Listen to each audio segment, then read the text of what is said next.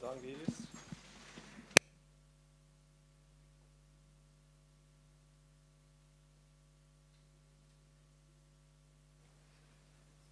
Hallo? Geht's?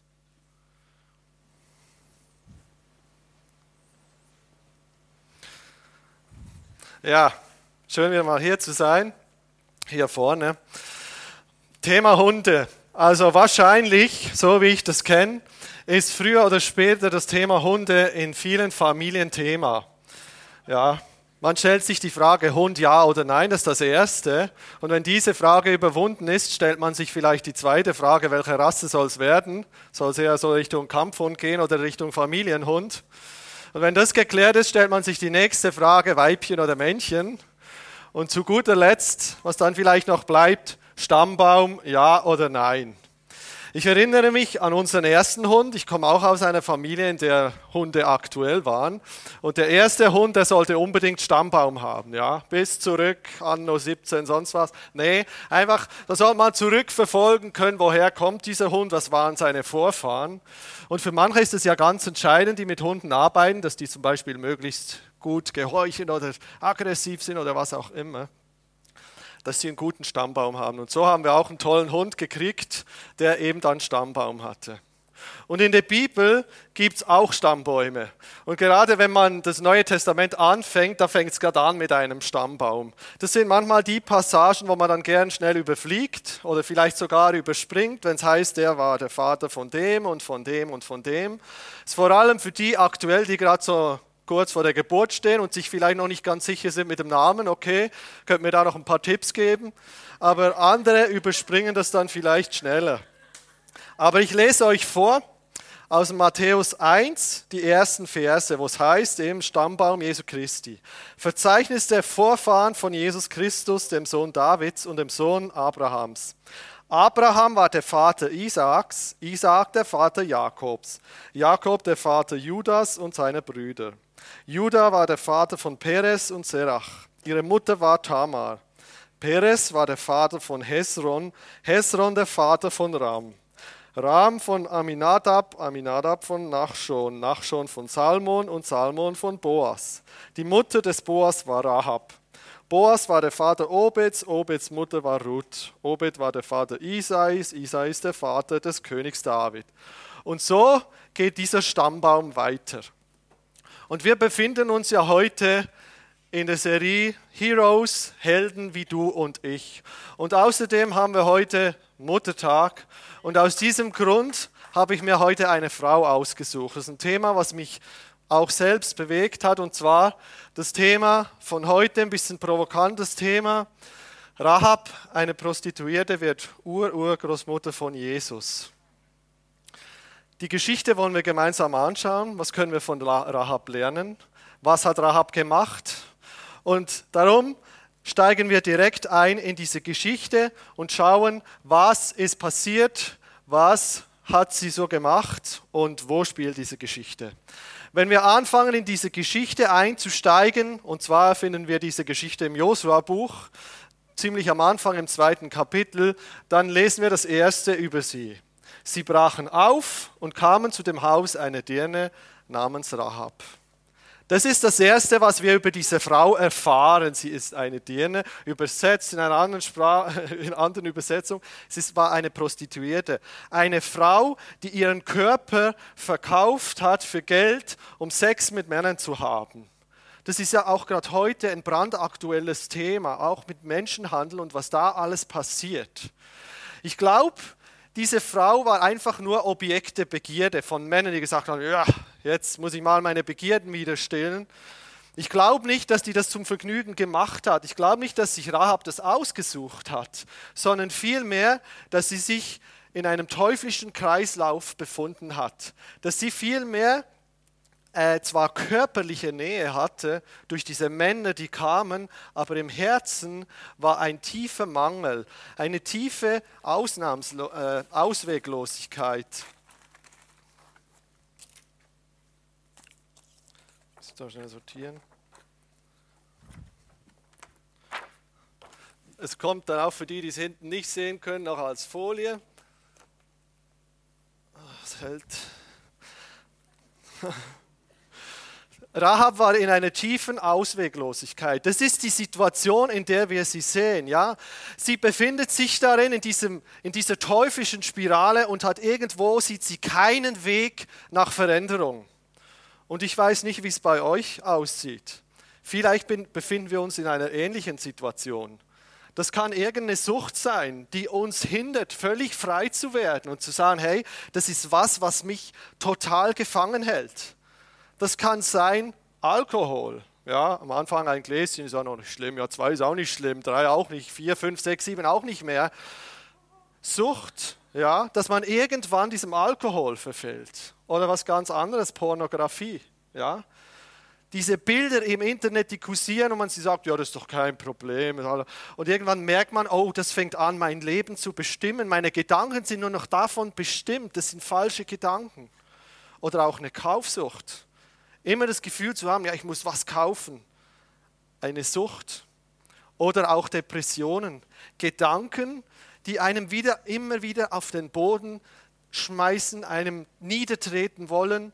Depression, wo man schlapp ist, nichts mehr tun kann. Sich in einer Situation befindet, die einfach total ausweglos ist. Indem man sich vielleicht die Frage sogar stellt an einem bestimmten Punkt, macht es überhaupt noch einen Unterschied, ob ich da bin oder nicht? Kommt es noch darauf an. Ich glaube, so ausweglos war die Rahab an dieser Stelle. Das kann ich mir gut vorstellen, so wie sie sie da beschreiben. Das war nicht toll, diesen Beruf auszuführen. Das war eine ausweglose Situation.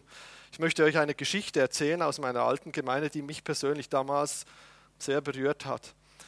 Und zwar war da eine junge Frau in der Gemeinde bei uns. Und diese Frau, das wusste man, weil man auch immer wieder für sie gebetet hat, die hat ganz starke Depressionen gehabt. Die wurde begleitet, unterstützt von anderen Frauen, die sich um sie gekümmert haben immer wieder. Und das war einfach so schlimm, ja. Und das war immer wieder mal zwischendurch Thema. Und ich erinnere mich an einen Sonntag, da stand sie vorne und hat freudig gesagt, so, ich bin jetzt frei. Das ist frei, alles weg, meine Depression ist besiegt. Sie hat nicht gesagt, wie, wodurch, was, warum. Sie hat einfach gesagt, ich bin frei. Am nächsten Sonntag stand jemand anders vor und hat gesagt, diese Frau hat Selbstmord gemacht. Freiheit sieht anders aus. Und das hat mich unglaublich berührt damals, auch schockiert. Und ich glaube, dass viele Menschen an einem Punkt sind, vielleicht nicht ganz so weit, aber wo einfach eine große Ausweglosigkeit da ist, wo sie nicht mehr wissen, hey, was soll ich tun, wie komme ich denn weiter? Braucht es mich denn überhaupt noch hier in dieser Welt? Und an dieser Stelle gibt es einen Wendepunkt in Rahabs Leben oder es passiert etwas in Rahabs Leben.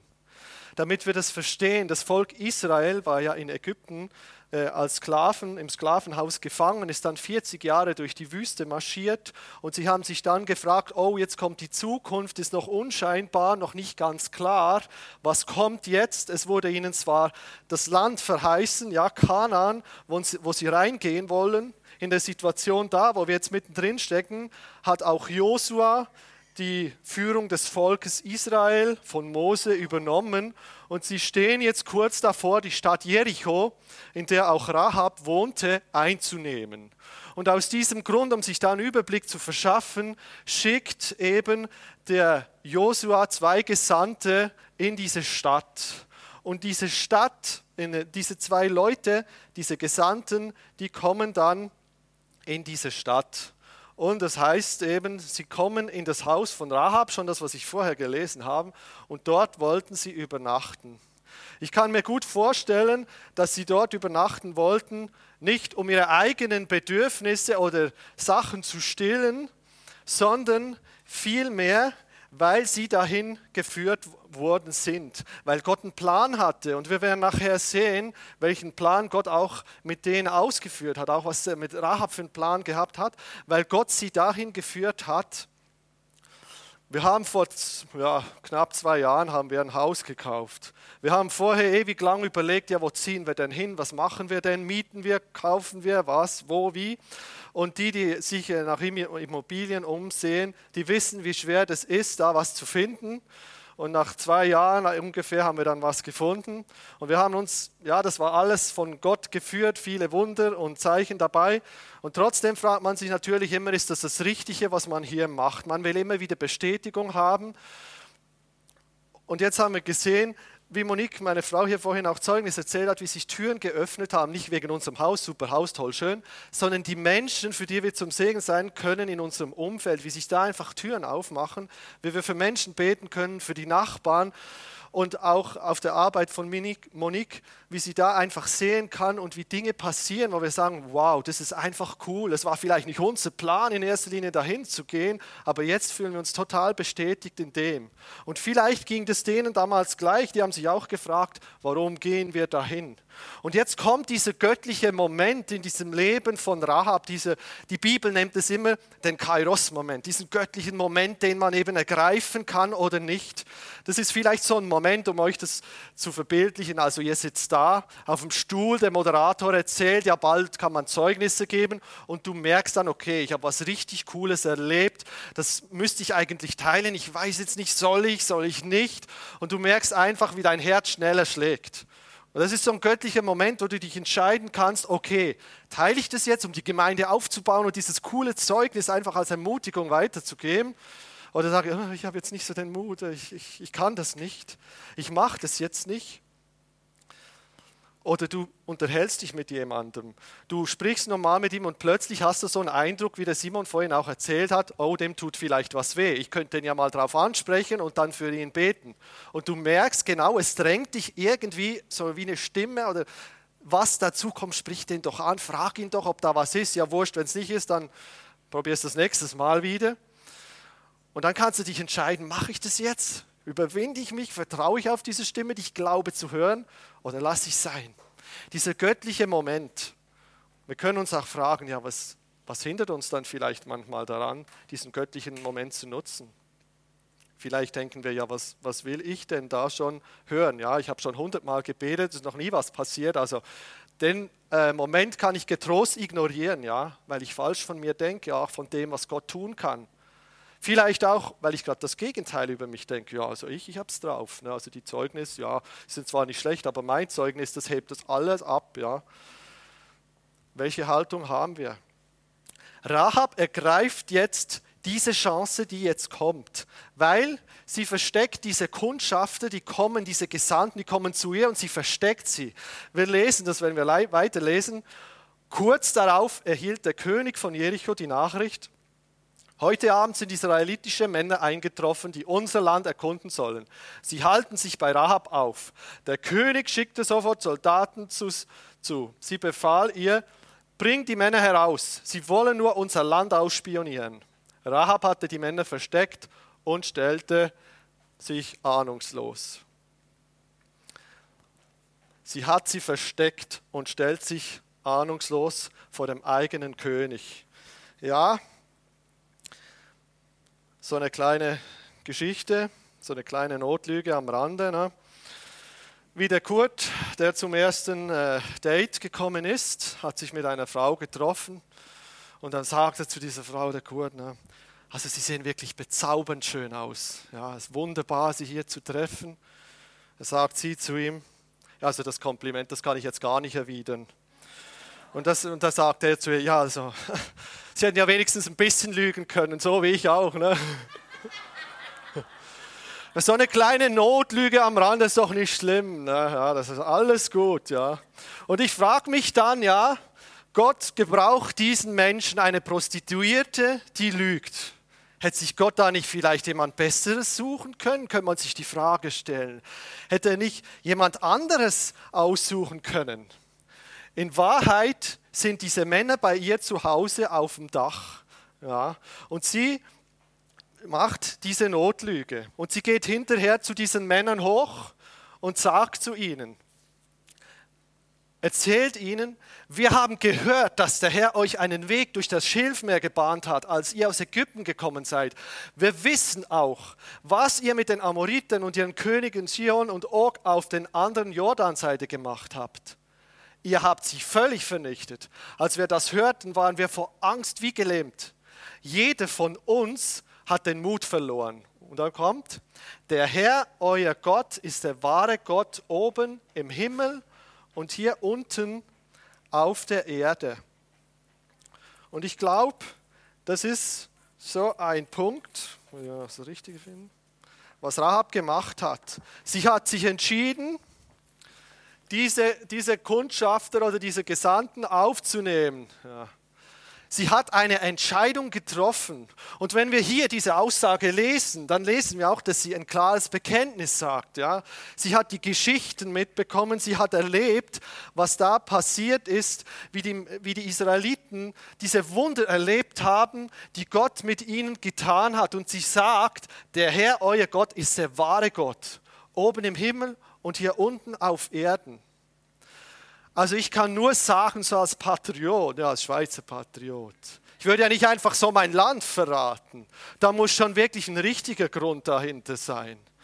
Und sie macht es aus diesem Bekenntnis heraus, weil sie sagt, hey, das ist der wahre Gott, das, was wir haben, das sind Götzen, das ist der wahre Gott.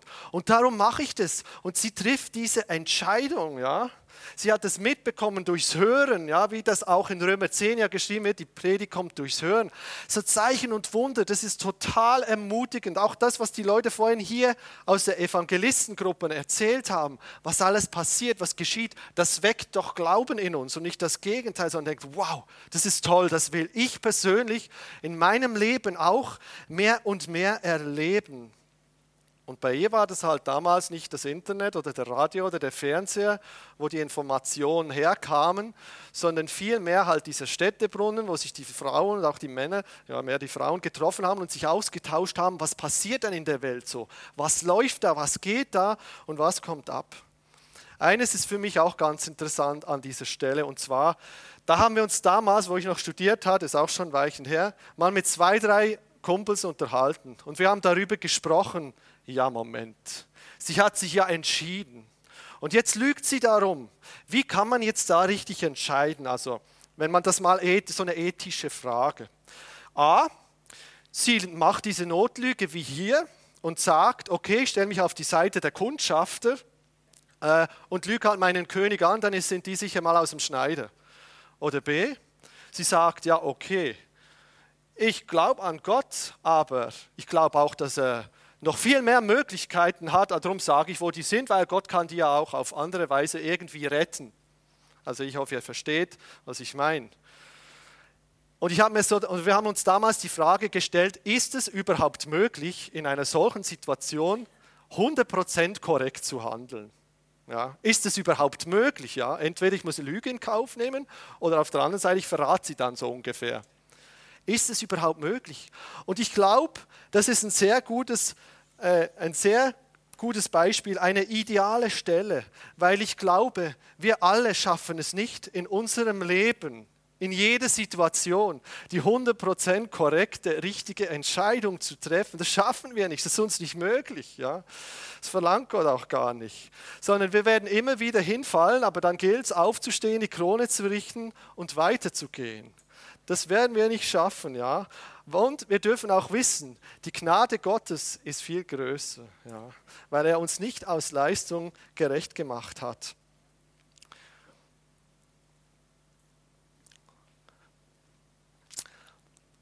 Denn wir gehen davon aus, dass man aufgrund des Glaubens für gerecht geklärt wird, und zwar unabhängig von Leistungen, wie das Gesetz uns fordert. Bestätigt Römer 3, 28 auch. Und die Rahab, die ist klug. Sie geht einen Deal ein. Sie sagt, ja, okay, ich habe euch jetzt hier versteckt und jetzt möchte ich, dass ich und mein Haus, meine Familie gerettet werden. Also wenn ihr die Stadt einnehmt, dann möchte ich gern, dass wir gerettet werden. Und das Interessante ist auch eben als Zeichen dafür soll sie ein rotes Seil zum Haus raushängen. Darum hängt hier ja das rote Seil, habt ihr wahrscheinlich schon erkannt. Und das Interessante ist jetzt, die gehen auf diesen Deal ein. Wir können denken, ja, okay, ist ja noch logisch irgendwo. Aber ich finde es unglaublich cool, weil wenn wir die Bibel so im Zusammenhang immer schauen und anschauen, dann sehen wir nämlich, dass Gott so unglaublich groß ist und seine Güte so weit reicht, dass er die Menschen so sehr liebt. Nämlich ein, ein ähm, Buch zurück, nämlich im Mosebuch, noch im letzten Mosebuch, da schreibt er, der Herr, euer Gott, wird euch, es ist an das Volk Israel gerichtet, in das Land bringen, das ihr in Besitz nehmen sollt. Eben in dem Land, wo sie jetzt davor stehen. Dort wird er mächtige Völker vertreiben und euch ihr Land geben. Und jetzt verbündet euch nicht mit ihnen, schont sie nicht, geht keine Ehen mit ihnen ein und so weiter. Also hier spricht ganz Gott, Gott ganz klar davon, geht nicht mit denen ein Bündnis sein. Was machen sie hier? Sie machen genau das Gegenteil. Weil Gott sieht das Herz, ja, und er sieht den Menschen dahinter. Dass Gott die Menschen so sehr liebt. Er hat seinen Sohn in diese Welt gesandt, Jesus Christus, wie hier schon gesagt wurde, der am Kreuz bezahlt hat durch sein Blut, ja, das rote Seil, sinnbildlich für das rote Blut, was Jesus für uns am Kreuz von Golgatha vergossen hat. Dass er sagt, es ist egal, woher der kommt oder es ist egal, woher du kommst, es ist egal, welche Vergangenheit du hast. Wenn du eine Entscheidung für mich triffst, ist es mir völlig egal und ich will dich lieben, ich nehme dich an, so wie du bist. Aber er möchte, wie Rahab auch, eine klare Entscheidung von uns. Er möchte, dass wir eine klare Entscheidung treffen. Und jetzt setzt so eine entscheidende Phase ein. Sie lässt das Seil raushängen, die Rahab aus ihrem Haus, wie es ihr gesagt wurde, lass dieses Seil aus dem Haus hängen und all deine Familienmitglieder, die sollen dann ins Haus kommen, damit wir wissen, wenn wir kommen, dass die, die in, sich in diesem Haus befinden, dass die dann gerettet werden. Jetzt kommt die entscheidende oder eben eine entscheidende Phase. Und wir können uns fragen, ja, wie, wie ist es wohl ihr in dieser Zeit ergangen? Ich kann mir gut vorstellen, dass da auch Leute dran vorbeigelaufen sind und gedacht, oh, super Seil, was soll denn das hier? Auch wieder so ein Kindergarten hier, was sie veranstalten. Haben sie ausgelacht, haben sich lustig gemacht darüber. So wie bei Noah, der die Arche gebaut hat, die gesagt haben, sag mal, was baut denn der hier für ein Monsterschiff? Also ist doch völlig sinnlos, sowas zu bauen. Und ich weiß nicht, vielleicht seid ihr ja auch schon mal ausgelacht worden, weil ihr irgendwas aus Glauben getan habt, einen bestimmten Schritt oder eine bestimmte Entscheidung getroffen habt und Leute gesagt haben, also den hier, ja. Ich kann mir gut vorstellen, dass Rahab nicht nur auf Zustimmung gestoßen ist, vielleicht sogar bei den eigenen Leuten in der Familie, ja, die, die diese Begegnung nicht erlebt haben, die vielleicht gesagt haben, ja, was brauche ich dich, du bist eine Frau, du kannst mir doch nicht sagen, ich kann mich selbst verteidigen, ich als Mann, da brauche ich doch nicht in dein Haus zu kommen. Das kann ich mir gut vorstellen. Aber ihre Familie hat nur eine Möglichkeit, wenn sie gerettet werden will, nämlich in dieses Haus zu kommen. Und genauso haben auch wir nur eine Möglichkeit, ja, ins Haus zu kommen, nämlich durch Jesus Christus. Wer uns sagt, das ist meine absolute Lieblingsstelle, schon damals als mein Konfirmationsspruch und andere Sprüche gehabt, ich bin der Weg, die Wahrheit und das Leben, niemand kommt zum Vater, denn durch mich. Ja, wir brauchen Jesus, wir brauchen ihn, wir brauchen die Beziehung zu ihm. Das ist das, was wir brauchen. Das ist die Form. Wir brauchen nicht ins Haus der Rahab zu kommen, wie damals, sondern wir brauchen Jesus persönlich, eine persönliche Beziehung. Das ist die rote Schnur, die wir brauchen. Und wenn wir sehen, alle Glaubenshelden in der Bibel, das macht die Bibel auch so authentisch. Die spricht immer wieder davon von ihren ja, heldenhaften Taten, heroischen Dingen, die sie bewirkt haben, ihrem Glauben, aber auch von ihrem Stolpern, von ihren Herausforderungen, von ihren Ängsten und Nöten und auch von ihren Zweifeln. Und ich kann mir gut vorstellen, darum habe ich hier einfach mal Zweifel dahin gehängt, wenn es auch passt.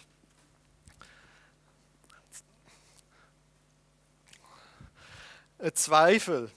Sie ich kann mir gut vorstellen, die Rahab, die ist immer wieder mal zum Fenster gegangen, hat rausgeguckt, oh, sind Sie schon da? Kommen Sie? Kommen Sie überhaupt?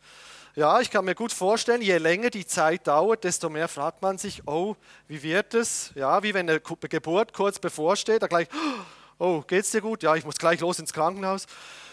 Also, die wird bestimmt sich auch gefragt haben, ja, dieses Wort, was ich zwei wildfremden Männern gegeben habe, gilt es denn wirklich? Tritt es auch ein? Passiert es denn wirklich in meinem Leben? Kommen die wieder? Und das ist die Phase eben der Ungewissheit, wo wir uns fragen können, auch wir uns selbst, trägt mein Glaube auch? Ich stehe vielleicht in einer Situation, ich bin schon lange arbeitslos oder ich habe mich beworben, ich werde immer und immer wieder abgelehnt. Und man fragt sich dann, trägt mein Glaube überhaupt noch? Wird Gott überhaupt hier noch eine Änderung schaffen in meinem Leben? Eine Bewerbung oder vielleicht auch eine Krankheit. Das muss nicht mal was wahnsinnig Schlimmes sein. Aber du hast einen Husten, der sich schon ewig lang mit dir rumschleppst und du wirst den nicht los und du fragst dich, greift Gott hier überhaupt noch ein? Macht da Gott überhaupt noch was? Trägt der Glaube noch? Wir haben zwar nicht den roten Faden bekommen, der uns das gibt, aber wir haben was bekommen, was uns den roten Faden durch unser Leben zeigt, nämlich den Heiligen Geist, den wir bekommen haben, der uns führt als Navigationssystem, auch als Tröster und uns immer wieder erinnert an das, was wir sind, auch in Jesus. Und oftmals sind es doch genau diese Wüstenzeiten, diese Zeiten des Zweifels, diese Zeiten, wo man Geduld haben muss, die Zeiten der Herausforderung, die uns dann auch voranbringen, in unserem Glaubensleben. Es ist natürlich schwierig, durch diese Zeiten durchzukommen. Und an dieser Stelle so ein, so ein Tipp von mir, kleiner. Uns ist es wichtig, dass wir die Hauskreise verstärken, ausbauen, weil ich glaube, da ist eine unglaubliche Kraft drin und eine unglaubliche Dynamik auch. Weil stell dir mal vor, vielleicht bist du ja selber im Hauskreis, dann brauche ich das dir gar nicht erzählen. Aber wenn du nicht im Hauskreis bist, ja, und du bist in so einer Situation, wo du Zweifel hast und denkst, oh, ich bin am Boden, ich weiß nicht wie weiter. Das sind Menschen, die sagen, hey, wenn du nicht glauben kannst, dann glaube ich für dich. Wenn du gerade nicht beten kannst, dann kann ich für dich beten. Da kann man sich stützen, sich aufbauen und einander helfen, gemeinsam durch diese Zeit durchzugehen und diese Zeit auch mal durchzustehen und zu sagen, hey, bleib dran, ja, lass nicht ab Halt dich an diesem Faden fest. Ja, also falls du in noch keinem Hauskreis bist, dann mach dich mal schlau, geh auf den Christ zu oder oben, schau mal um. Weil es ist wirklich wichtig, in solchen Dingen dran zu bleiben und zu sagen, hey ja, ich möchte da durch. Und es hilft es, wenn wir Menschen an der Seite haben, die gerade dann, wenn wir mal nicht können, uns helfen und da durchtragen können. Vielleicht haben wir auch Angst, am Ende keine Gemeinschaft mit Jesus zu haben. Gibt es ja auch, wir sagen, oh, habe ich mein Leben überhaupt gut genug gelebt, dass ich am Ende überhaupt bei Jesus sein kann oder nicht? Habe ich zu viele Fehler gemacht?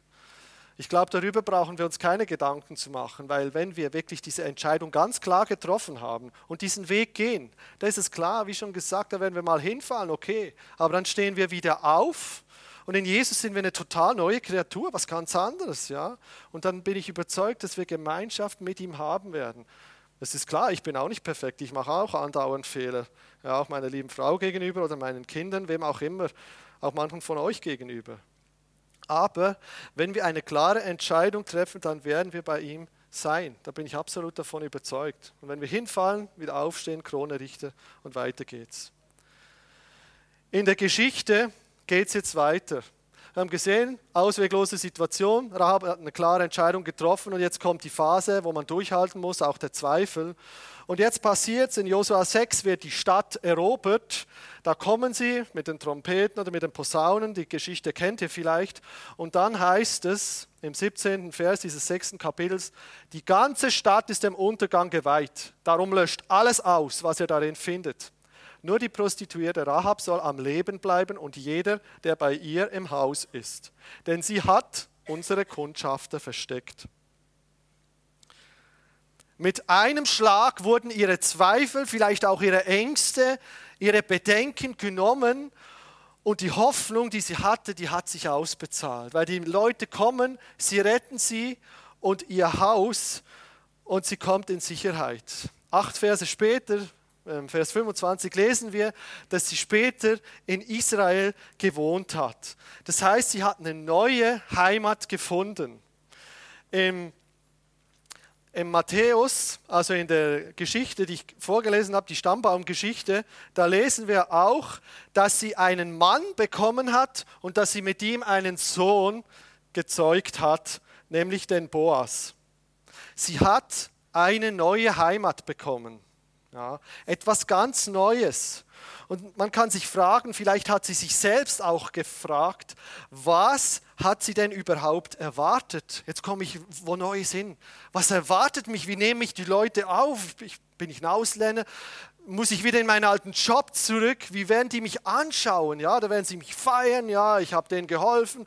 Wie wird es mir da ergehen? Wie kommt es? Ich glaube, Gott hat ihre Erwartungen total übertroffen. Und ich persönlich, ich möchte mich, möchte uns fragen, welche Erwartungen haben wir noch an Gott? Welche Erwartungen haben wir an ihn? Ist es so, dass wir, wenn wir zu jemandem hingehen, sagen, ich möchte gern für dich beten, dass wir dann schon vorab denken, oh, ich glaube, das wird eh nichts, weil meine Gebete wurden die letzten 20 Male eh nicht erhört. Das macht doch keinen Sinn. Oder gehen wir dahin und sagen, wow, ich glaube, Gott kann da Veränderung schaffen, der kann hier ein Wunder tun, da bin ich absolut davon überzeugt. Ich bin überzeugt, dass Gott ein Wunder tun kann. Oder auch in Bezug auf Beziehung. Vielleicht bist du in einer Beziehung, die angeknackst ist oder was einfach schwierig ist. Glaubst du, auch wenn das schon länger so ist, dass Gott da noch Wunder tun kann, dass Gott eingreifen kann und diese Beziehung radikal verändern und wieder neu herstellen kann? Welche Erwartungen haben wir von Gott? Natürlich nehmen wir, wenn wir eine klare Entscheidung auch für Jesus treffen, dieses Paket manchmal mit an die neue Heimat. Auch wo ich hierher gezogen bin, habe ich natürlich mein ganzes Paket mitgenommen. Aber es ist trotzdem was anderes. Wir bekommen eine ganz neue Perspektive. Wir werden in eine neue Familie aufgenommen, in die göttliche Familie. Wir sind Königskinder.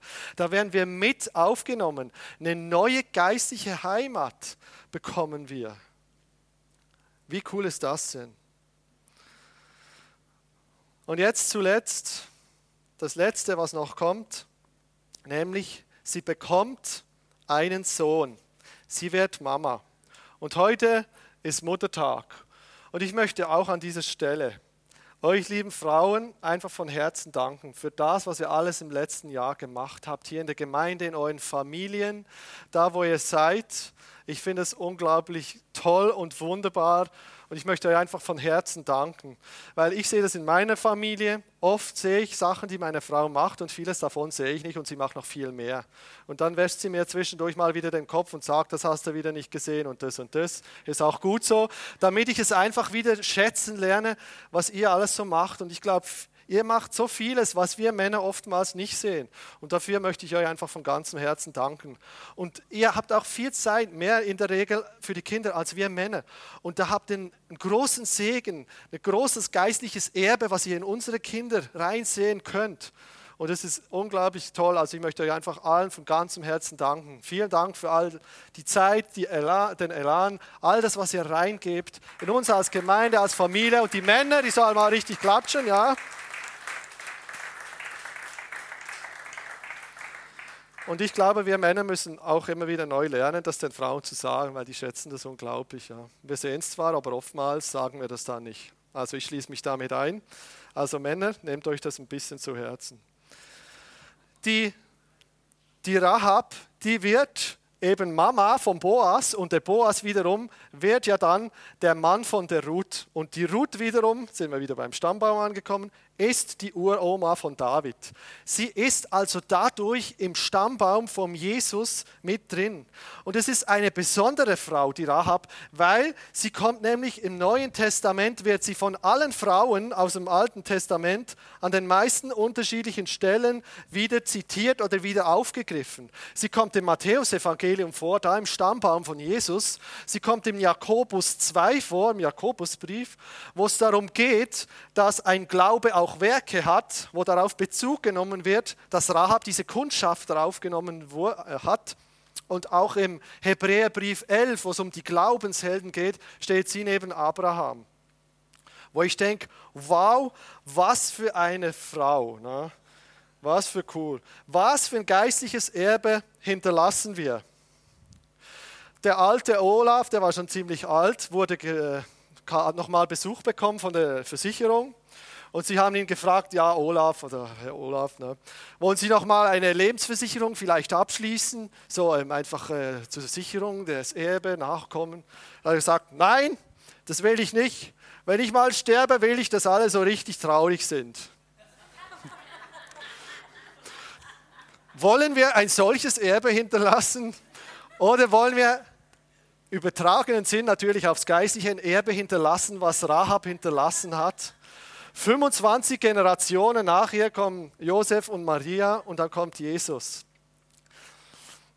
Wir alle haben einen unterschiedlichen Stammbaum. Jeder kommt woanders her. Und ich habe euch am Anfang die Geschichte von meinem Hund erzählt. Wir hatten insgesamt drei Hunde, also der Reihe nach. Und das war der erste Hund mit Stammbaum, auch der einzige. Und der Hund, der wurde nur viereinhalb Jahre alt. Alle anderen wurden über zehn Jahre alt, weil er an einem Nierenschaden halt frühzeitig eingeschläfert werden musste. Das war sehr traurig. Ja, ist jetzt durch, habe es überstanden. Naja, was will ich damit sagen? Wir haben gedacht, na, der hat der beste Stammbaum, also wird es auch der beste Hund, der am längsten lebt. Und das war das Gegenteil der Fall. Was will ich damit sagen? Wir können genauso, egal wie ausweglos die Situation ist, egal wie unser Stammbaum ist, genau dahin kommen, was Rahab auch erlebt hat. Ich habe das Buch da gelesen, vielleicht wurde auch schon mal empfohlen, hier entscheidende Momente das ist eigentlich nur ein Buch, wo es drin sind, so Männer Gottes, ja, die Gott gebraucht hat und was die dann bewirkt haben. Das ist auch unglaublich ermutigend und glaubenstärkend, wo ich denke, wow, das sind normale Menschen wie du und ich, die einfach Gott, gebra Gott gebrauchen ließ, durch sich Menschen und Dinge zu verändern. Unglaublich glaubenstärkend. Ich fasse das Ganze nochmals ganz kurz zusammen. Also, wir sehen, Rahab war in einer ausweglosen Situation. Sie war in einer Spirale gefangen, ja, in einer teuflischen Spirale, in der sie nicht mehr rauszukommen schien. Und vielleicht seid ihr genau auch so an einem ausweglosen Punkt angelangt, wo ihr nicht mehr wisst, weiterzukommen. Was hat sie dann gemacht? Sie hat eine ganz klare Entscheidung für Jesus getroffen, also für Gott. Sie hat gesagt, ja, ich will diesem Gott nachfolgen. Und genau das möchte ich uns auch ermutigen. Hey, dass wir ganz klare Entscheidungen treffen, die uns voranbringen, weil wir sagen, ja, wir wollen versuchen, Jesus nachzufolgen, so wie wir können, so wie wir es hören. Natürlich fällt man zwischendurch mal hin, aber Gott ist gütig und gnädig.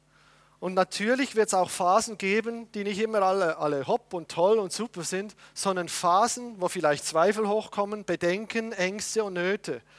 Und da ist es gut, wenn wir vielleicht Menschen an der Seite haben, im Hauskreis oder auch sonst, wo wir einfach gemeinsam einander durchtragen können, sagen können, hey, jetzt bleib dran, lass nicht los, bleib an diesem Seil dran und lass nicht ab davon. Weil dann, wenn wir es tun, glaube ich, haben wir eine neue geistliche Heimat.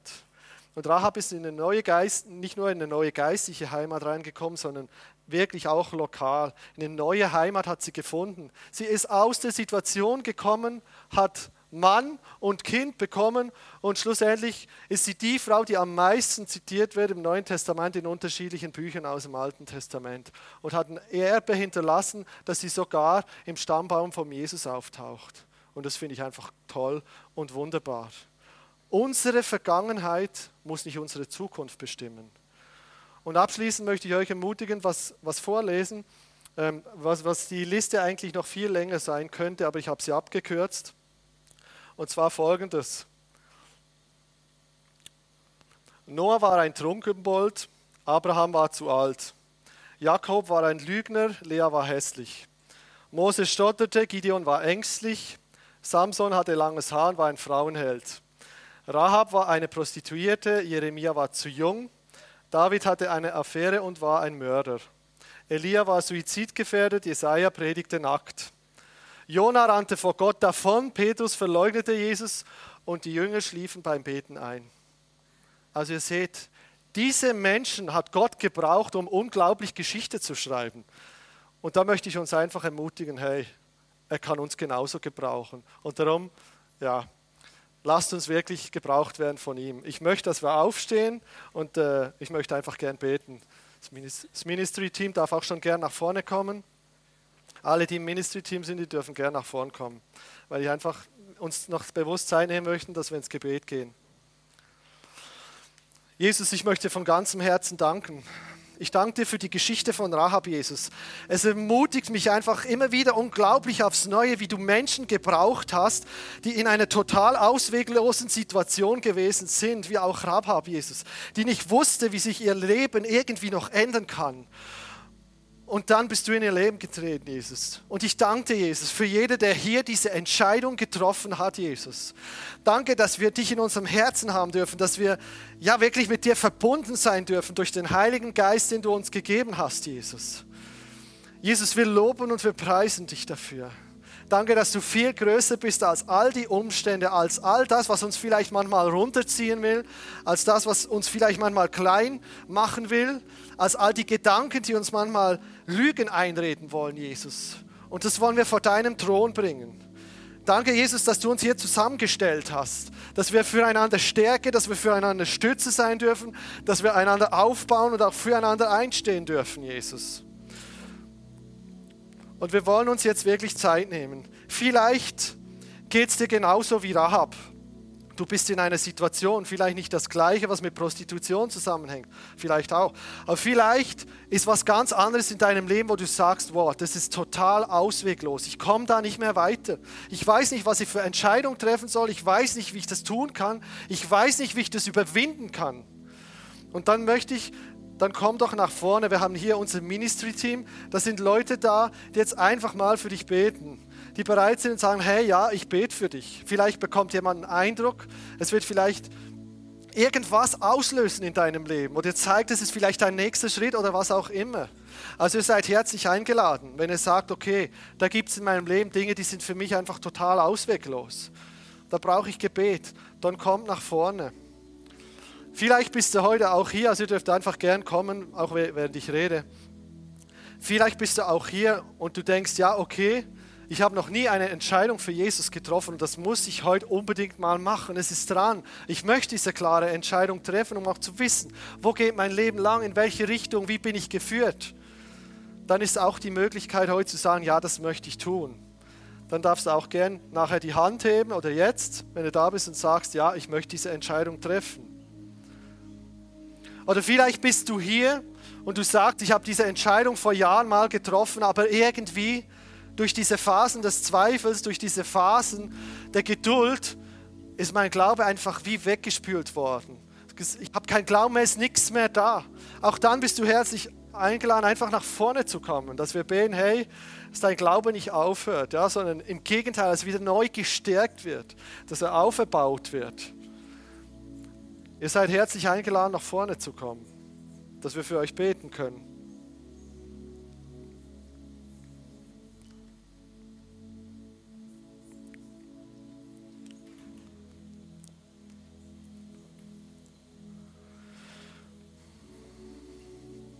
Hier, dass wir wirklich mit allem, was wir haben, zu dir kommen dürfen.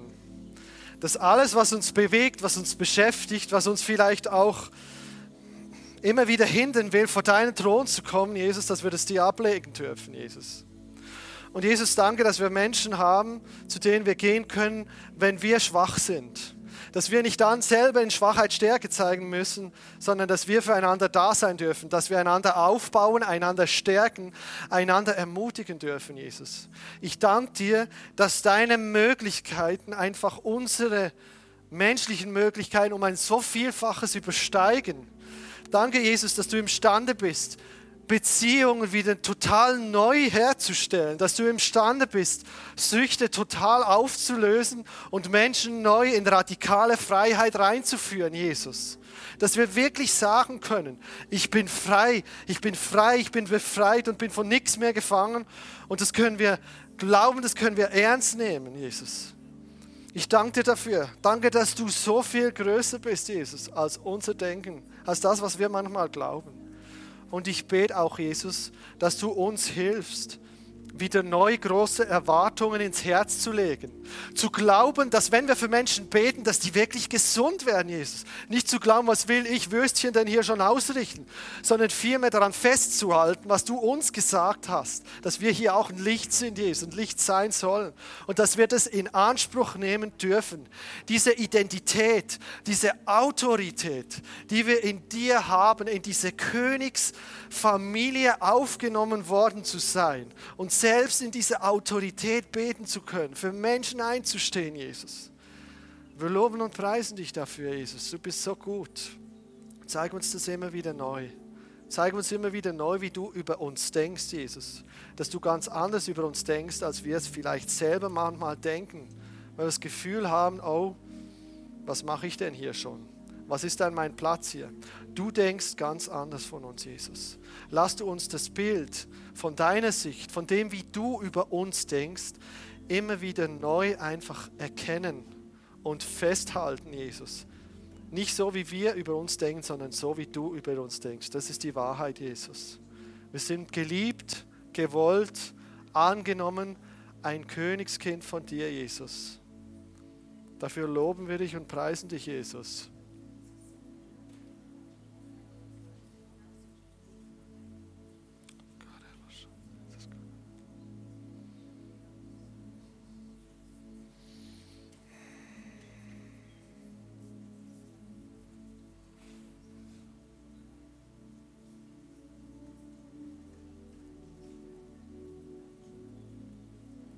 Dass du es bist, der einfach totale Veränderung bringen kann. Da, wo wir es nötig haben, Jesus. Ich danke dir für jeden, Jesus, der jetzt im Herzen für sich gesagt hat und ehrlich war, Jesus, hey, da brauche ich, da ich wirklich einen Ausweg, da brauche ich deine Hilfe, da brauche ich dein Eingreifen, Jesus. Danke, dass wir nicht Stärke zeigen müssen in der Phase, sondern dass wir wirklich das eingestehen dürfen und, und uns helfen lassen können, Jesus. Ich bete, dass du da reinkommst wirklich mit neuen göttlichen Lösungen, Jesus, in die Situationen, Jesus, wo Menschen ausweglos sind. Dass du neu reinkommst und göttliche Lösungen gibst, Jesus. Ich danke dir dafür. Wir segnen das, halten das fest, Jesus. Und danke, dass du mit uns gehst, Jesus, auch in die neue Woche, dass du uns immer wieder neu zeigst. Wir sollen an dein Herz kommen, Jesus. Und das tun, was du uns vorgelebt hast, Jesus. Wir loben und preisen dich dafür. Amen.